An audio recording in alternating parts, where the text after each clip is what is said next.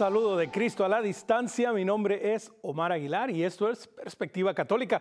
Perspectiva Católica, nuestro encuentro semanal en donde descubrimos, nos animamos, aprendemos y, ¿por qué no?, nos llenamos de esperanza para nuestra familia, para la sociedad y para el mundo entero. Todo desde una perspectiva católica.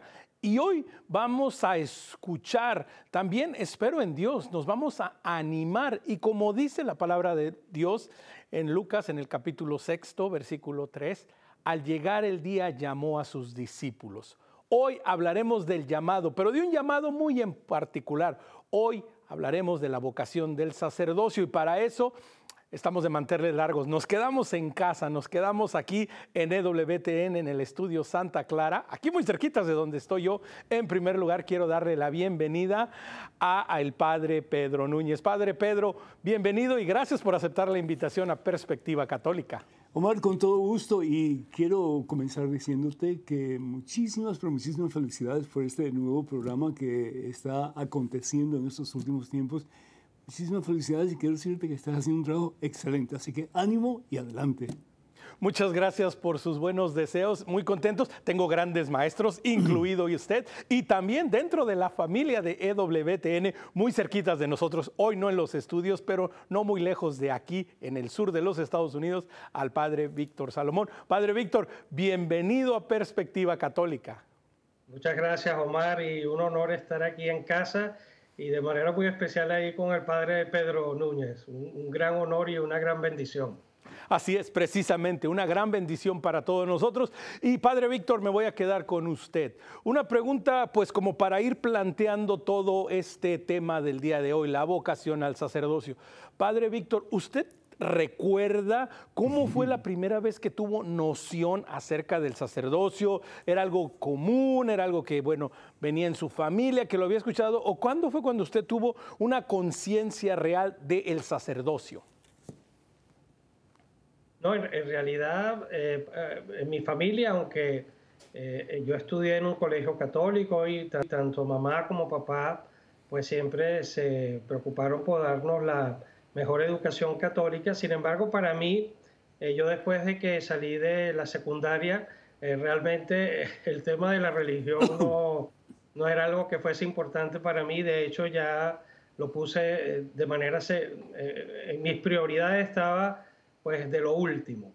Y entonces lo que pasó fue que me invitaron a, a un cursillo de cristiandad y en ese cursillo de cristiandad fue donde yo por primera vez escuché el llamado al, al sacerdocio. Ahí fue donde yo escuché el llamado lo importante, ¿no? Aprender a escuchar el llamado. Padre Pedro, de igual manera, ¿cómo se recuerda usted como, como niño o como joven? ¿Cuánto, tiempo tienes, hermano, para que te explique? bueno, pues, no sé, que nos extendamos el programa un par de horas estaría genial. Yo por mí encantado de, sentarme y escucharlos, Padre. Pero ¿cómo fue para el Padre Pedro eh, eh, descubrir esta idea, esta noción del sacerdocio? Mira, todos tenemos una vocación en común y esa vocación es la santidad estamos llamados precisamente a ser como Jesús. El discípulo dice la palabra de Dios en el Evangelio de San Lucas capítulo 6, versículo 40, si se deja formar llega a ser como el maestro. Y a eso estamos llamados, a ser como el maestro. A veces un poco más eh, cerca al maestro, a veces menos cerca al maestro, depende pues de nuestra personalidad, depende de una serie de factores, ¿no? Pero la idea es esa, de tratar de ser reflejos de la presencia de Jesús. Jesús dice en el Evangelio según San Mateo capítulo 5, versículos 14 y 15, que estamos llamados a ser luz de la tierra y pues por supuesto sal del mundo. Y Jesús dice de sí mismo en el Evangelio según San Juan capítulo 9, versículo 12, yo soy la luz del mundo. Es decir, es el que viene a disipar la oscuridad de, las tinieblas, del pecado, y viene a darnos una nueva perspectiva en la vida, un nuevo propósito en la vida.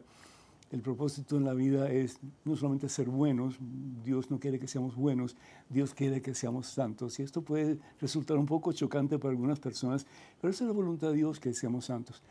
Eh, yo realmente, para decirte la verdad, cuando era muy pequeño, según me dicen mis padres, yo era muy religioso. Yo me acuerdo algunas cosas, por ejemplo, de que me gustaban las procesiones, sobre todo de, de María Santísima, llevar flores al altar. Y muchas de esas flores yo las robaba. Yo me identifico mucho con la canción de Rafael que dice que él se robaba flores para llevar a la Virgen. Pues yo hacía lo mismo porque no tenía dinero para comprarlas.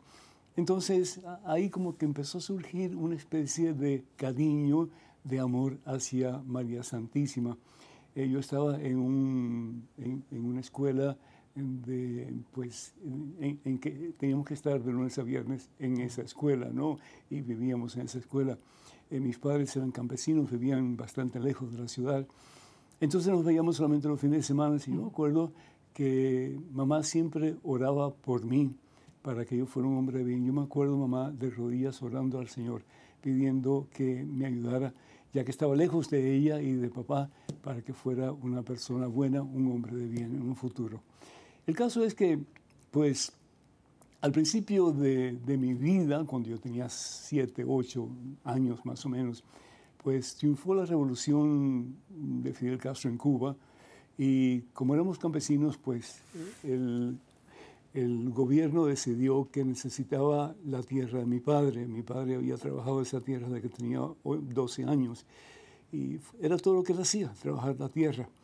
Éramos siete de familia, estaba papá, mamá, mis, mis tres hermanos y yo, y mi abuelita que vivía con nosotros.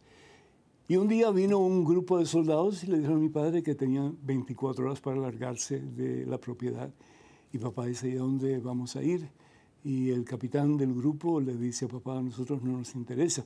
Esto ahora es del gobierno de, de Cuba y por lo tanto tienen 24 horas para largarse. Papá cae al suelo llorando y lo veo por primera vez débil totalmente. Para mí papá era un hombre fuerte, un hombre modelo, un hombre que yo quería imitar en mi vida, pero lo veo en el suelo llorando y ahí como que el sistema nervioso mío se descontroló y empezó una situación muy difícil en mi vida que eh, por mucho tiempo yo sentía que Dios tenía, si era, mal, si, era, si, era, si Él existía, tenía que ser malo. Porque lo que le pasaba a mi familia, lo que nos estaba pasando a nosotros, era inconcebible. Pero después me di cuenta que no solamente a mi familia estaba pasando, pero a muchas otras personas también. Y eso que aumentó entonces mi rechazo a Dios. Y ahí comenzó todo mi proceso hasta que un día hubo una conversión en mi vida y de eso pues si quieres te puedo contar más tarde. Es muy interesante, Padre Pedro, Padre Víctor, ¿verdad? Que de alguna manera ah, este caminar, este llamado para ambos, pues primero comienza con un poco de distancia. Padre Víctor nos decía, pues realmente esto del sacerdocio, aunque había estudiado en escuelas católicas, aunque tenía un conocimiento básico, ¿verdad? Era parte de mi vida, pues realmente, pues nada que ver, ¿no? Bastante alejado, pero como bien menciona Padre Víctor, llega ese momento eh, en un cursillo de cristiandad, ¿verdad? Eh, eh, en estos cursillos, estas preparaciones, este discernimiento que lo invita y que lo llama a decir, bueno, Víctor, creo que lo tuyo es el sacerdocio. ¿Cómo fue descubrir esto, Padre Víctor? Es decir, ¿fue, fue un momento de alegría, fue de preocupación o, dijo, no, no es a mí, es al de al lado? ¿Cómo, cómo fue, Padre? Un momento de terror, terror. es decir, cuando yo estaba, cuando yo estaba ahí en el, en el cursillo, ya, o sea, yo cuando, cuando fui al cursillo yo no iba a misa, yo no, no, no rezaba, no oraba, o sea, eh, había comenzado a leer un poco la, la, Biblia por, por, mi cuenta, pero no, había comenzado ni siquiera un, así como un proceso de, de conversión.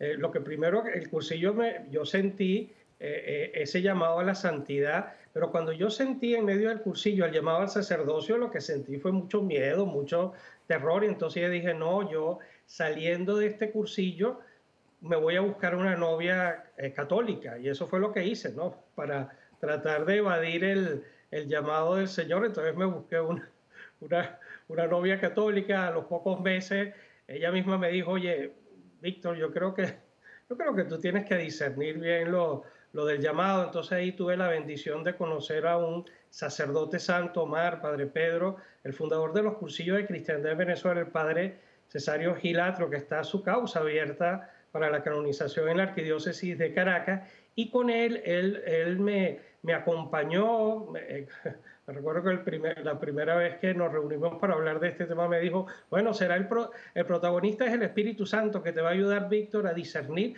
Y bueno, y después de un proceso de discernimiento que duró más o menos como un año, entonces ya decidí entrar al seminario, pero al principio me dio mucho terror, mucho miedo y, y, como les digo, me traté de evadirlo, pero bueno, cuando las cosas son del Señor, eh, así uno lo así como Jonás, ¿verdad?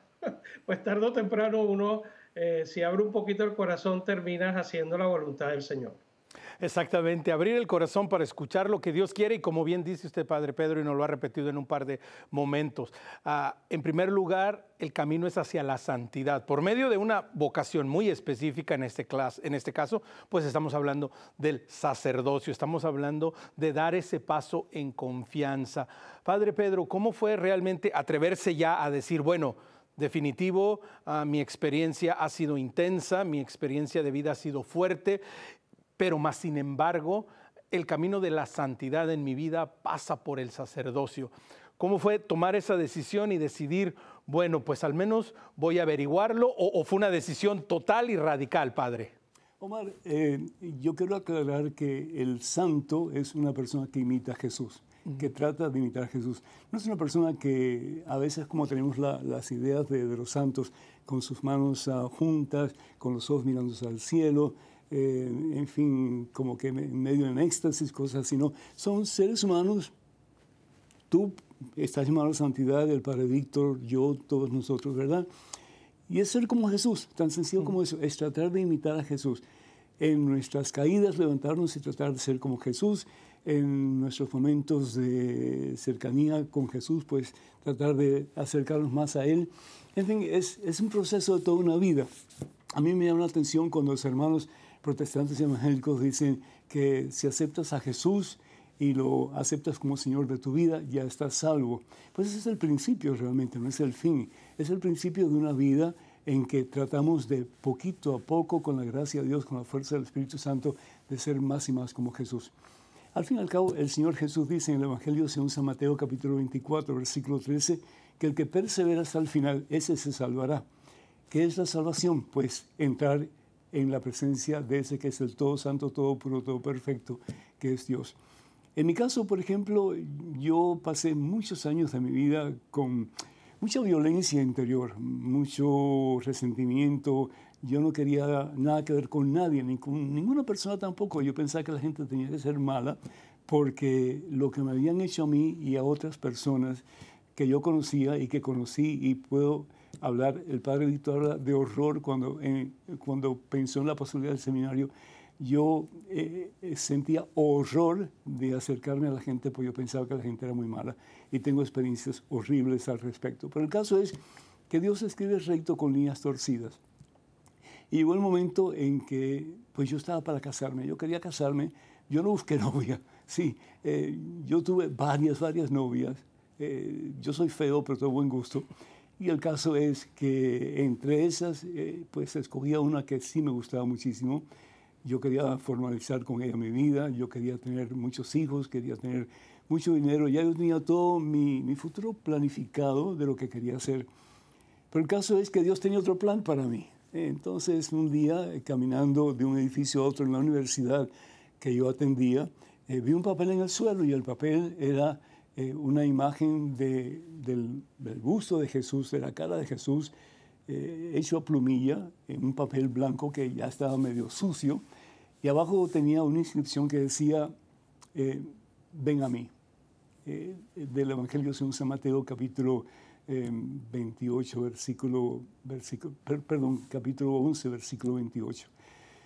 Y eso me impresionó muchísimo, porque decía, bueno, si este papel no era para esa persona. Si este papel era, mí, era para mí, y si Dios realmente quiere algo conmigo, entonces, ¿qué voy a hacer?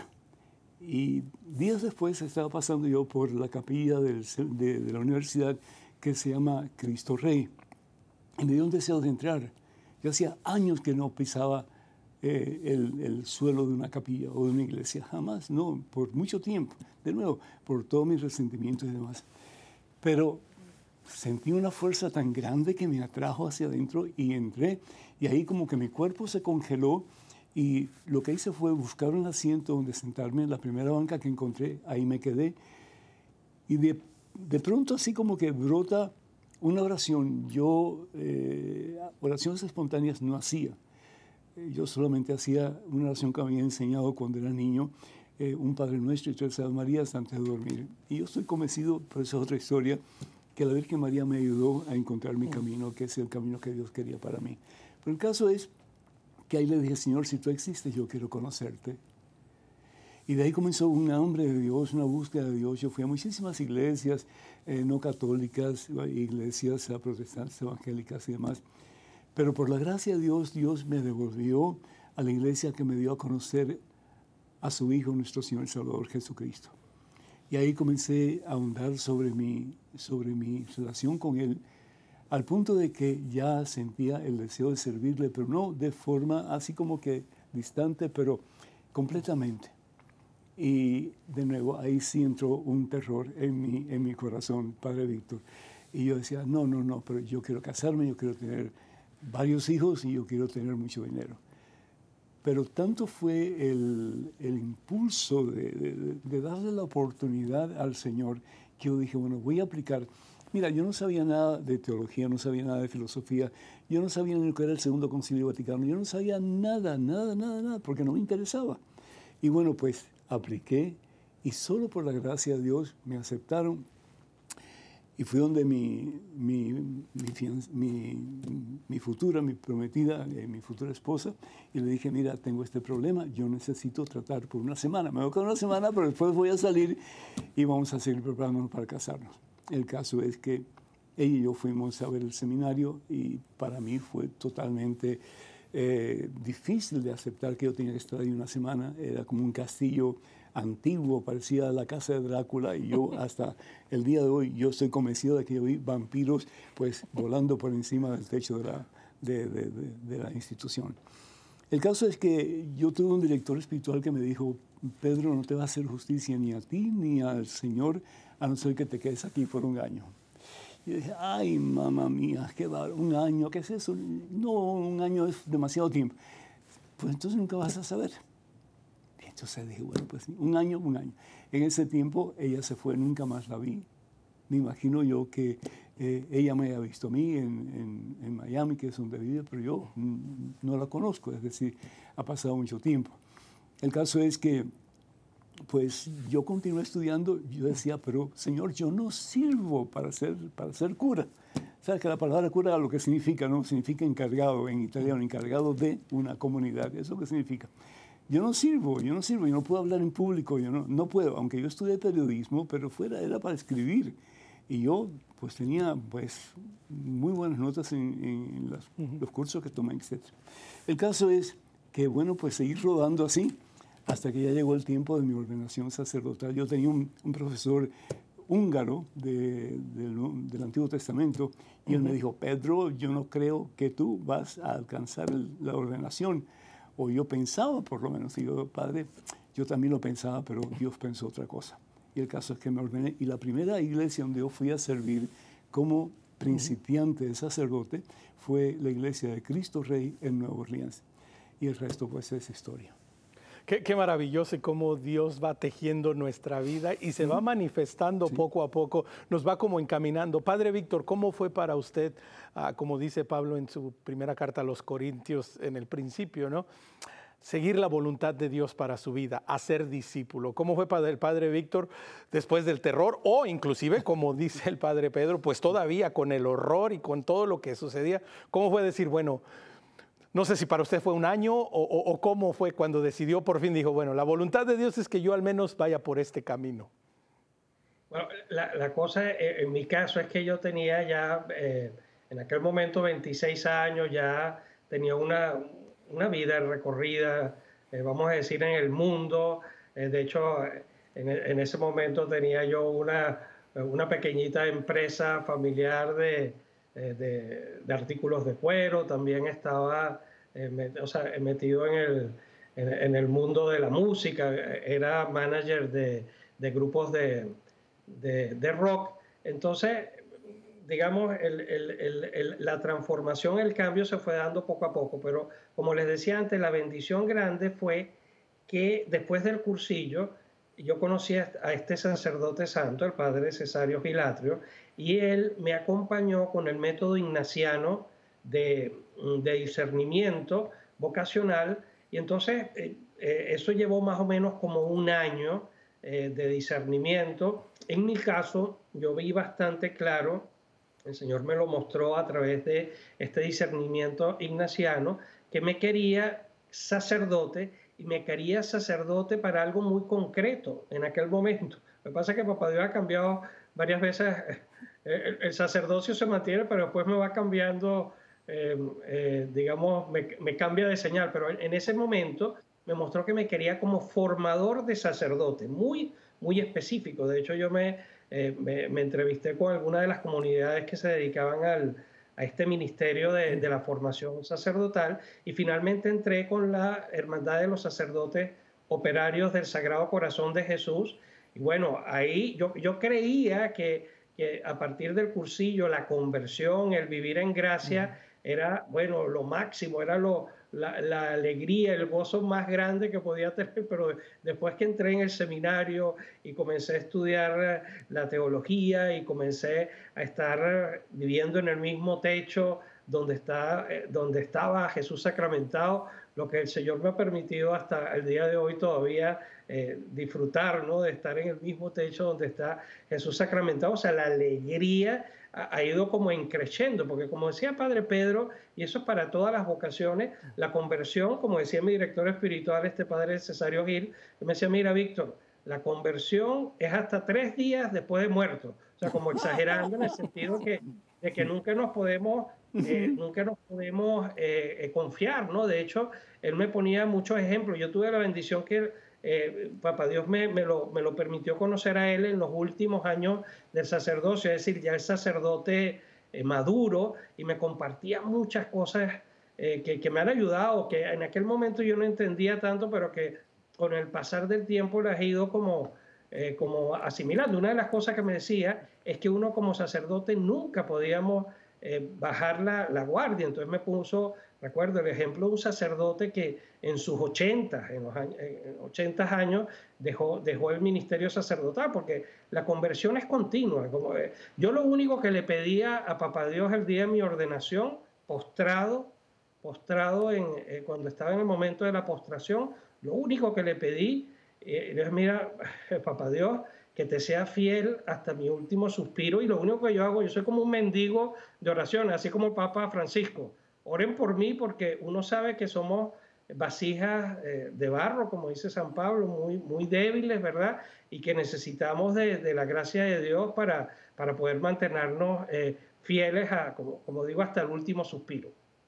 Qué, importante, ¿no? Descubrir que, que, no es un caminar solo, que no es un proceso en el que, bueno, escucho la voz de Dios, siento el llamado y lo voy a caminar solo. Padre Pedro, usted mencionaba, pues realmente hasta cierto punto una aversión a las personas, al estar cerca de las personas, un distanciamiento, ¿verdad?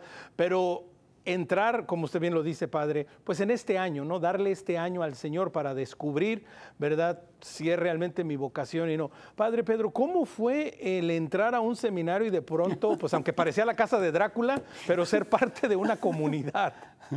Para mí al principio fue, fue, fue duro, porque yo estaba muy apegado a mi familia y como que despegarme de la familia otra vez, porque ya lo había hecho una vez al principio, cuando mi hermano y yo, el que me sigue, vinimos primero a Estados Unidos y cinco años después fue que pudieron salir mis padres y mis hermanos más pequeños y mi abuelita de Cuba para unirse a nosotros más tarde en Estados Unidos, en Nueva Orleans. Em, fue difícil, fue difícil. Pero ¿sabes una cosa, Omar? Viendo en perspectiva, no cambiaría lo que Dios me ha dado por los tesoros del mundo, y eso lo digo desde lo más profundo de mi corazón. Yo amo el sacerdocio, yo amo la Iglesia Católica, yo amo a Jesucristo, yo amo a María Santísima, yo amo los sacramentos. Me falta mucho por caminar, tal vez lo que el Padre Víctor está diciendo, acaba de decir, para mí va a ser una realidad, decir, voy a estar convertido tres días después de mi muerte. Y la conversión, una vez, una vez yo estaba escuchando a un sacerdote, yo estaba en el seminario, al principio del seminario, y yo oía al padre que él decía, rueguen por mí para que Dios me convierta. Era un hombre santo, pero decía, oren por mí para que Dios me convierta. ¿Por qué? Porque la conversión es de todos los días. Tú no puedes decir, ya acepto a Jesús como mi Señor y ya estoy salvo. No, Ese es el principio de toda una vida de tratar de acercarnos a Jesús, de tratar de perseverar en nuestro camino con Jesús y de tratar de poner a Cristo Jesús como Señor de nuestra vida. Y si así lo hacemos y dejamos de estar jugando entre, pues, a veces con Dios y a veces con el mundo, pues vamos a ser verdaderamente felices. Yo creo y estoy convencido de que la vida que Jesús nos da, ya bien en el sacerdocio, ya bien eh, en el matrimonio, ya bien en cualquier forma que Dios disponga, podemos ser verdaderamente felices si ponemos a Jesús como centro y Señor de nuestra vida.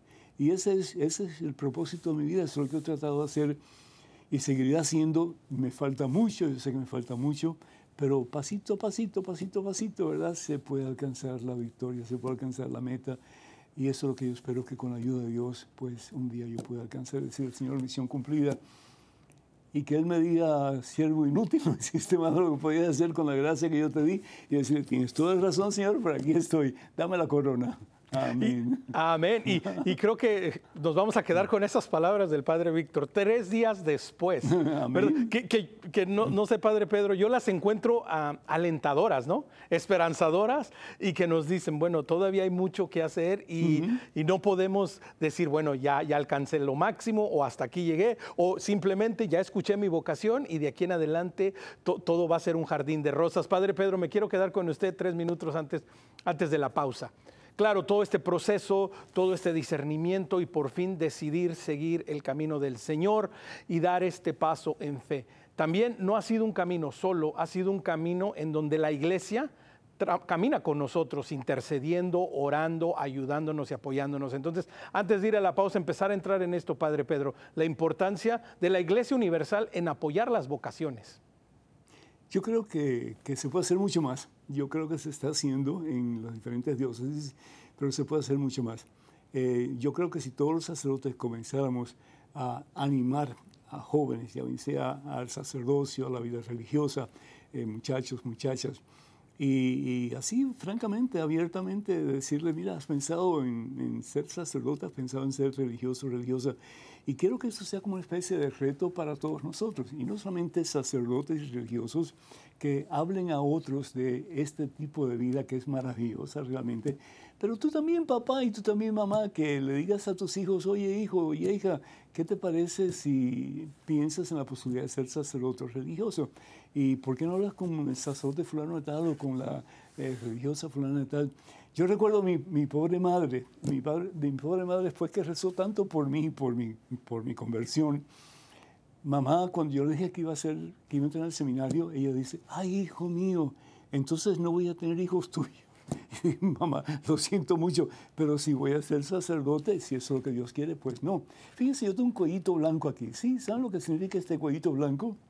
Significa no solamente pureza, significa victoria. Estamos llamados a proclamar la victoria de Cristo Jesús a través de nuestras gargantas. Y es redondo, ¿por qué? Porque igual que tú, Omar, tienes una alianza en tu dedo, ¿cierto? A ver tu dedo con tu alianza. Eso, que significa que estás comprometido con una mujer, pues esto significa que yo estoy comprometido con la iglesia. La iglesia es mi esposa, al fin y al cabo es la esposa de Cristo Jesús nuestro Señor. Entonces, qué bueno si ustedes, papás, tú, Omar, comenzaran a hablar a tus hijos de la posibilidad, de la importancia, del gozo que se puede sentir cuando uno se compromete totalmente con el Señor Jesús a través de ministerio sacerdotal, religioso, religiosa, en fin, diaconal, etcétera, ¿no?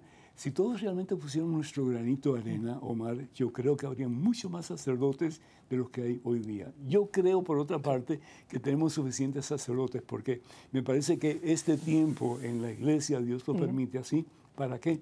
Para que los laicos también se envuelvan un poquito más. Es muy fácil y rico ser cómodos y decir no que lo da el cura. ¿verdad? el cura tiene que ser el que limpia la iglesia, el cura tiene que ser el que da la catequesis, el cura tiene que ser el que prepara a los novios para el casamiento, el cura tiene que ser el que hace todo el proceso para la quinceañera, el que confiesa, el que... Eh, no, no, hombre, no. El sacerdote simplemente en los tiempos primitivos de la iglesia se, eh, lo, lo, que hacía era eh, administrar los sacramentos. Punto. Administrar los sacramentos. Pero hoy día el sacerdote tiene que hacer 20.000 cosas, administrador, etcétera, etcétera. Y no es su lugar, no es su lugar. En vez de estar cerrando tantas iglesias, deberíamos abrir más iglesias con diáconos en diferentes iglesias, pues como administradores de esas comunidades. Qué importante mensaje, ¿no? La invitación y el reto a como iglesia caminar juntos, ir descubriéndonos nuestras vocaciones individuales para seguir avanzando el Evangelio, seguir llevando la buena nueva como Cristo mismo nos llama a todos los rincones de la tierra. Vamos a tomar un pequeño corte, ya lo sabe, conecte con nosotros en nuestro correo electrónico perspectiva.ewtn.com. Síganos en Facebook y denle like a nuestra página Perspectiva EWTN. Y recuerde, estamos en Spotify con nuestro podcast Perspectiva Católica. No se vaya, volvemos en un instante.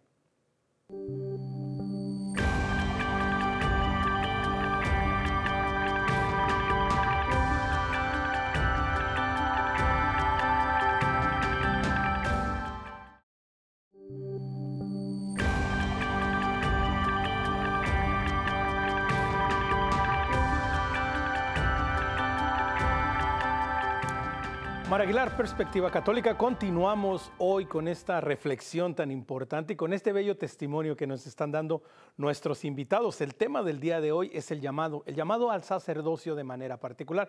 Estamos en casa hoy, hoy está la familia reunida. Aquí, a unos metros de donde estoy yo, está el padre Pedro Núñez en el estudio Santa Clara y también aquí, cerca de los estudios, está el padre Víctor Salomón. Gracias por continuar con nosotros. Y bueno, Padre Víctor, ah, antes de terminar el, último segmento, decía el Padre Pedro de la importancia de los laicos, de la importancia de la comunidad en el trabajo de la iglesia. Dentro de esta importancia de la comunidad, la importancia de la familia, como bien decía el Padre, de promover y de animar y de presentar, Padre Víctor, el sacerdocio como una verdadera posibilidad, al menos para que sea conocida por nuestros jóvenes, Padre Víctor. Sí, ese, em, el llamado vocacional, la pastoral vocacional, es uno de, esos ministerios que deberían ser como una línea transversal que, que, atraviesa toda la pastoral de conjunto de, la iglesia. Es decir, la pastoral vocacional debería estar presente en todos los momentos, en la catequesis eh, de primera comunión, en la catequesis de confirmación, en la catequesis eh, de adultos. En todo momento debería haber un llamado, pero de manera muy particular en nuestras parroquias debemos tener un grupo, eh, crear un pequeño grupo de pastoral vocacional. Por ejemplo, en la parroquia ahora, ahora donde yo estoy sirviendo, creamos una parroquia que se llama Copa de Elías, que de lo que se trata es que eh, toda la semana em, entregamos a una familia un cáliz y, y, una lamparita, ¿no? el cáliz y la patena como símbolo del sacerdocio ministerial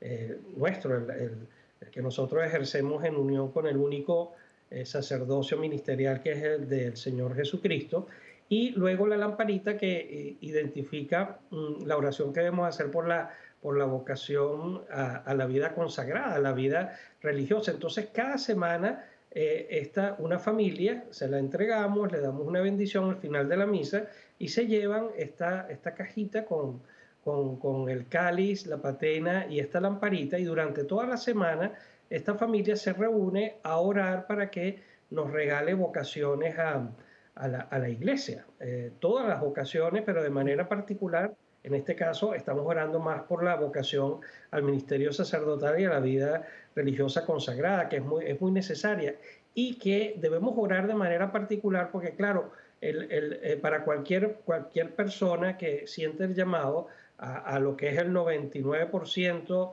eh, del llamado que es la vida matrimonial, es más fácil saber que, de qué se trata, porque bueno, uno nació, la mayoría de nosotros crecimos en una familia con papá, mamá y, hermanos, y eh, en el cambio, en el, caso del sacerdocio y de la vida religiosa, no es algo muy, muy común, por eso es que es muy importante eh, todas estas iniciativas que se hacen en las diócesis, en la, y en, la, en los conventos, en la vida religiosa, de tener esa ven y verás, ¿no? Eh, el tener, abrir la puerta de los seminarios y la puerta de los conventos para que los jóvenes, las muchachas y los muchachos, las mujeres y los, y los hombres puedan hacer, ir a hacer experiencia, experiencia de vida.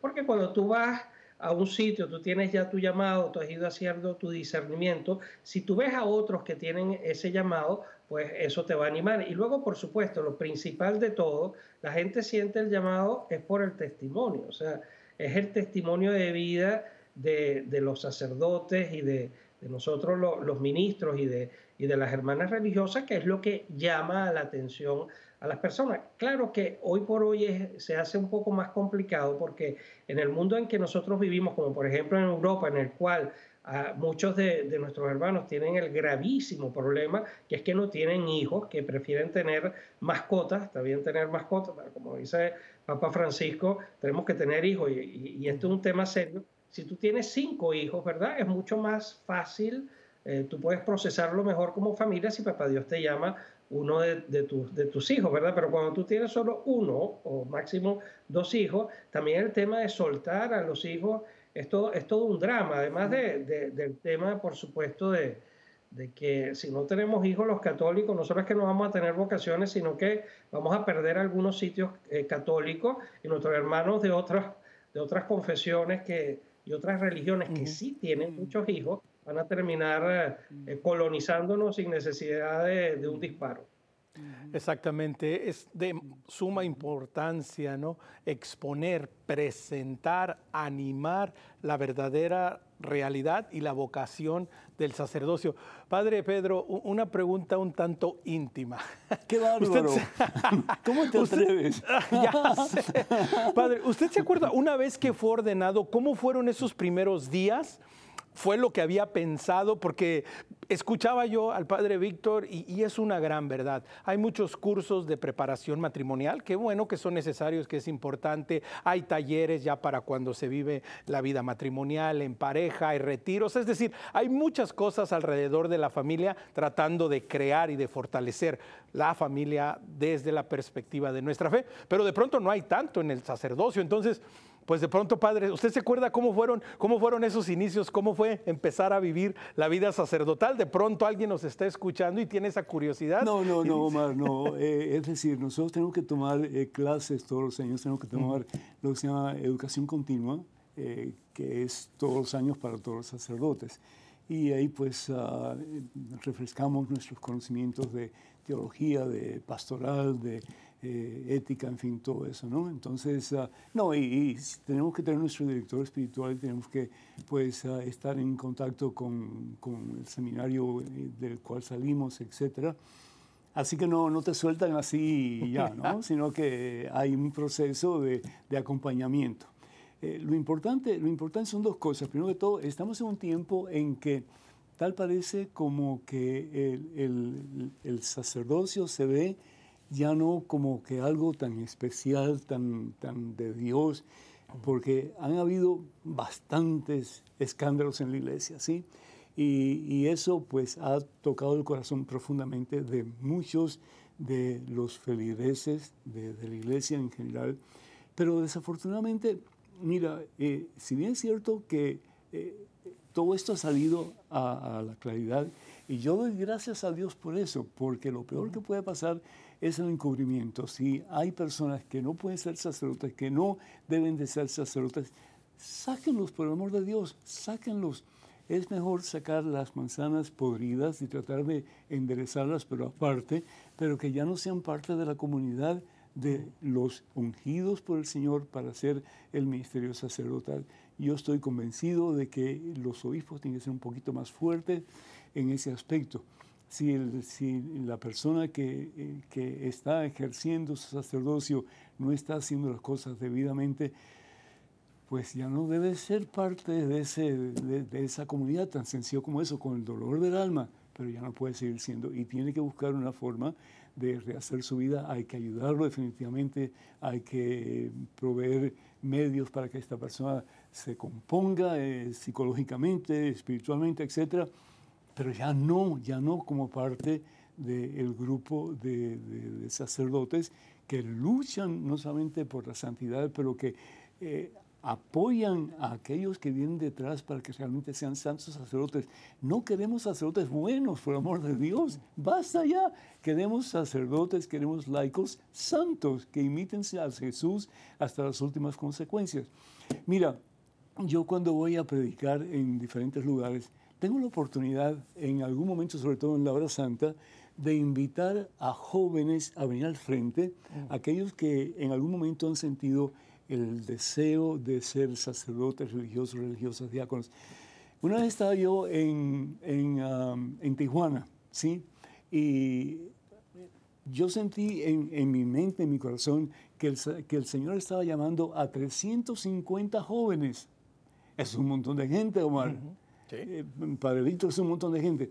Y sin embargo, yo me aventé y dije, voy a hacer el ridículo, pero lo hago. Y hacía uno en otros lugares, pero en este lugar, 350 jóvenes. Y aquí hay 350 jóvenes que han sentido, no el llamado necesariamente, pero el deseo de explorar esto como una posibilidad. Y empezamos a orar. Mira, no venía nadie, nadie. Y decía, Dios mío, ¿qué es esto? Estoy haciendo el ridículo, pero al máximo y de pronto comienza uno a bajar por las escaleras por allá, después otro por allá, y al fin y al cabo llegaron los 350. Mira, se abrazaban, lloraban juntos. Fue algo espectacular realmente. Entonces, no tengamos miedo de, hablar de Jesús, de hablar de la posibilidad de, de, un futuro sacerdote, una futura religiosa, religioso, futuro diácono, etcétera, ¿no? Porque si no hacemos nosotros, ¿quién lo va a hacer? Y pedirle a nuestros queridos padres y madres que nos apoyen en esto porque qué hermoso tener un sacerdote que ore por ustedes y que pues sean realmente eh, ministros dignos de la palabra de Dios y de la presencia de Jesús y Eucaristía en este mundo tan necesitado de Dios. Y precisamente, y, precisamente, Padre, continuando un poco con usted, uh, Número uno, bien lo que menciona, ¿no? Pues el sacerdocio no es un camino solo, está acompañado, está guiado, está animado y en constante formación y oración en comunidad, con su mm. comunidad y con la comunidad en general, la iglesia. Mm. Y algo que menciona muy lindo, que lo sabemos que por años, por medio de mensaje y toda la misión que hace de llevar la buena nueva a todos los rincones de la tierra. Padre, usted lo sigue, sigue haciendo el ridículo de buena manera, ¿no? Descubriendo que Dios todavía sigue llamando a los jóvenes, ¿no? Que Dios sigue llevando e invitando a los jóvenes porque pues algunos de nosotros tal vez no nos damos cuenta y decimos, no, ya no llama. No, Padre, usted es testigo y lo ve en cada uno de sus presentaciones, en donde tiene la oportunidad de compartir y que es literalmente por todo el mundo. Padre Pedro, entonces, el Señor sigue llamando, ¿verdad? Amén, definitivamente. Y seguirá llamando hasta el fin de los tiempos. ¿Por qué? Porque Jesús lo ha prometido. Los poderes del infierno jamás podrán vencer su iglesia, la única iglesia que la establece sobre Pedro de demás apóstoles. Y la promesa de él es esa, que Él estará con su iglesia hasta el fin de los tiempos. ¿Y cómo va a estar hasta el fin de los tiempos con su iglesia? No sé, que tenga ministros que estén dispuestos a continuar la labor que Jesús comienza ya hace más de dos mil años atrás.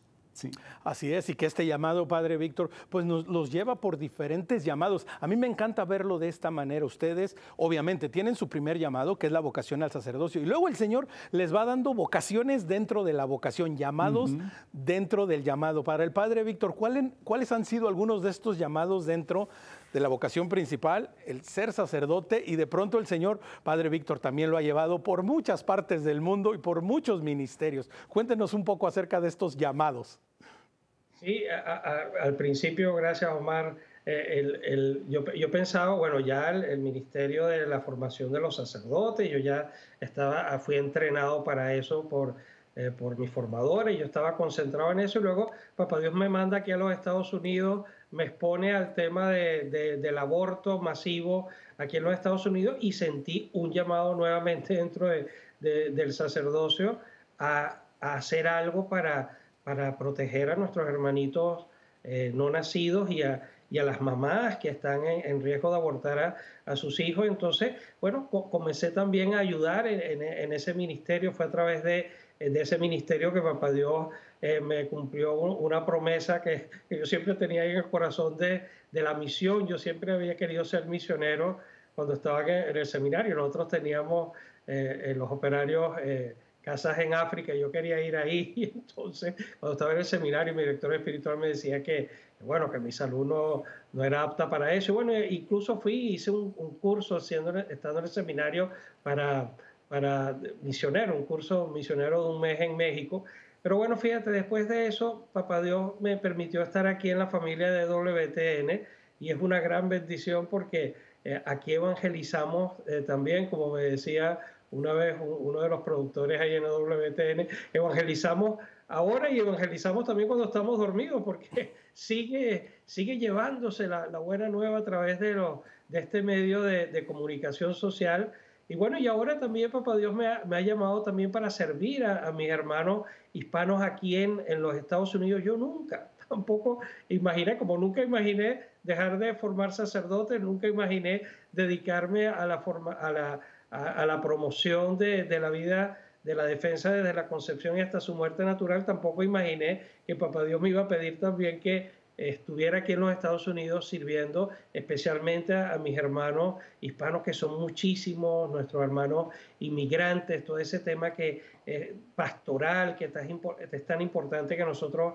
acompañemos, los pobres, los pobres de, de aquí, de hoy, de los Estados Unidos, son todos esos millones de, inmigrantes que siguen entrando. Yo particularmente lo siento de manera muy cercana en mi corazón porque eh, mis hermanos en Venezuela, un cuarto de de nuestra población está esparcida por todo el mundo justamente como, como inmigrante y nosotros también como iglesia tenemos que ser una mamá que acoge a esos hijos que vienen en, muchos casos perseguidos, en muchos casos desesperados por no poder eh, darle un plato de comida a sus hijos en sus países de, de origen. Bueno, entonces, eh, como digo, papá Dios, lo importante, yo me recuerdo eh, no, allá en Venezuela, eh, tenemos la tradición que los sacerdotes, cuando el día que nos ordenan, elegimos como un eslogan, ¿no? Yo elegí el eslogan de hágase en mí según tu palabra, de, nuestra madre. Y ciertamente el, sacerdocio es lo principal, pero después Papá Dios hace conmigo como, como Él quiere, ¿no? Y bueno, y esa es la, la idea, que Él haga como Él quiere con cada uno de, de nosotros. En, estos días yo escuchaba un, un video que decía que el, Papá Dios tiene que ser el piloto de nuestro carro, de nuestro vehículo, y nosotros ir de copiloto. Eso también para, para la vocación sacerdotal. Así es, ¿verdad? A dejar que Jesús tome el volante, ¿verdad? Padre Pedro, de igual manera, bueno, es predicador, presentador de, televisión, presentador de radio, autor de libros. Le quería preguntar, ¿alguna vez ha cantado, padre? De pronto tiene una canción. Sí, sí, si quieres te canto las mañanitas. ¿Cómo, ha sido, padre? La música, me gusta la música, pero realmente Dios no me ha dado ese, ese talento, ¿no? No digo porque a lo mejor por ahí hay alguna grabación perdida y, de pronto, ¿verdad? Nos, va a parecer, como dijo el padre Víctor, a los tres días después de que esté en la presencia de Padre nos va a salir algo. Entonces, era bueno preguntar de una vez. Yo quería saber, digo. Bueno, déjame decirte, sí, eh, escribí una canción cuando estaba en mi primer año de teología. Y siempre me han dicho unas personas y otras personas, otras personas, lo vamos a grabar, padre, lo vamos a grabar, lo vamos a grabar, vamos a poner música, etc. Pero hasta el día de hoy nadie ha hecho nada. Así que, o bien eh, lo que escribí como que no, no está muy bueno, yo creo que sí está bueno, pero nadie se ha dado como que el, no sé, la tarea a, a, ponerlo en práctica, ¿sí? a sacar un disco. Ah, bueno, eh, ha quedado, ha quedado, como dicen en inglés, on the record. Ya quedó grabado hoy aquí en Perspectiva Católica que el Padre Pedro está esperando productor para su canción y de pronto pues para el disco. Así es que bueno, Padre, aténgase a las consecuencias, solo le Yo quiero estoy decir. listo, hijo. ¿Tú te imaginas 46 años de sacerdote y cuatro más antes de ser ordenado? Así que estamos hablando de 50 años se, se compuso esa canción. Oiga, padre, ¿y, nos puede decir cómo se llama la canción o no hasta que salga? Creo que se, se, me olvidó. Alegría se llama. Alegría. alegría. Así es que, Padre Víctor, si usted conoce a algún productor musical o alguien, que, al coro de la iglesia, pues hay que hacer esa conexión. Así que nos estamos enterando de muchas cosas. No quiere dar respuesta. No, se quiere comprometer. dice, ya, estoy muy ocupado. Ya, tiene bastante que hacer, Padre Víctor, en, su día a día. Pero bueno, eso es parte de, lo que estamos compartiendo el día de hoy acá, Padre Víctor, Padre Pedro, ¿verdad?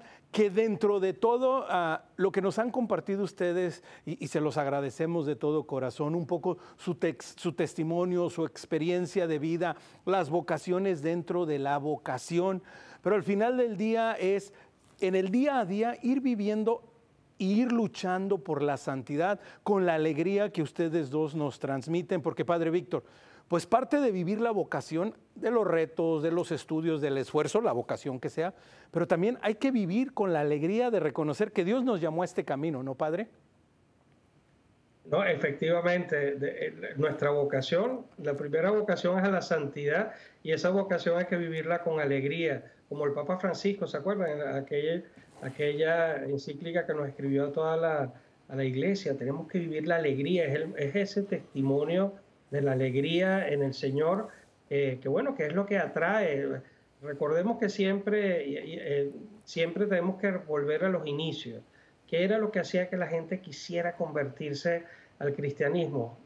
Ver la alegría que había y cómo se amaban aquellos primeros hermanos nuestros que hasta iban tan felices que iban felices a entregar su vida en el circo romano. Entonces siempre tenemos que, ver hacia atrás, pero solamente para renovarnos, que es lo que hemos tratado también de hacer, se está haciendo ahora en la iglesia, ¿verdad? Con el sino de, de los obispos. Tenemos que ser renovados, mirar atrás sin miedo, pero para vivir eh, renovados con el fuego del Espíritu Santo, que es lo que atrae realmente. Si no, a veces nuestras palabras pueden ser como vacías si no van acompañadas con el testimonio de, de vida de, de cada uno de nosotros. Eso no solo para los sacerdotes, eso es para, para todos, ¿verdad? Los que estamos mm. en, la iglesia, desde, bueno, desde el que está ahorita estudiando en su primera comunión, un niñito, hasta, hasta el Papa. Todos tenemos que ser santos y vivir la alegría del amor del Señor.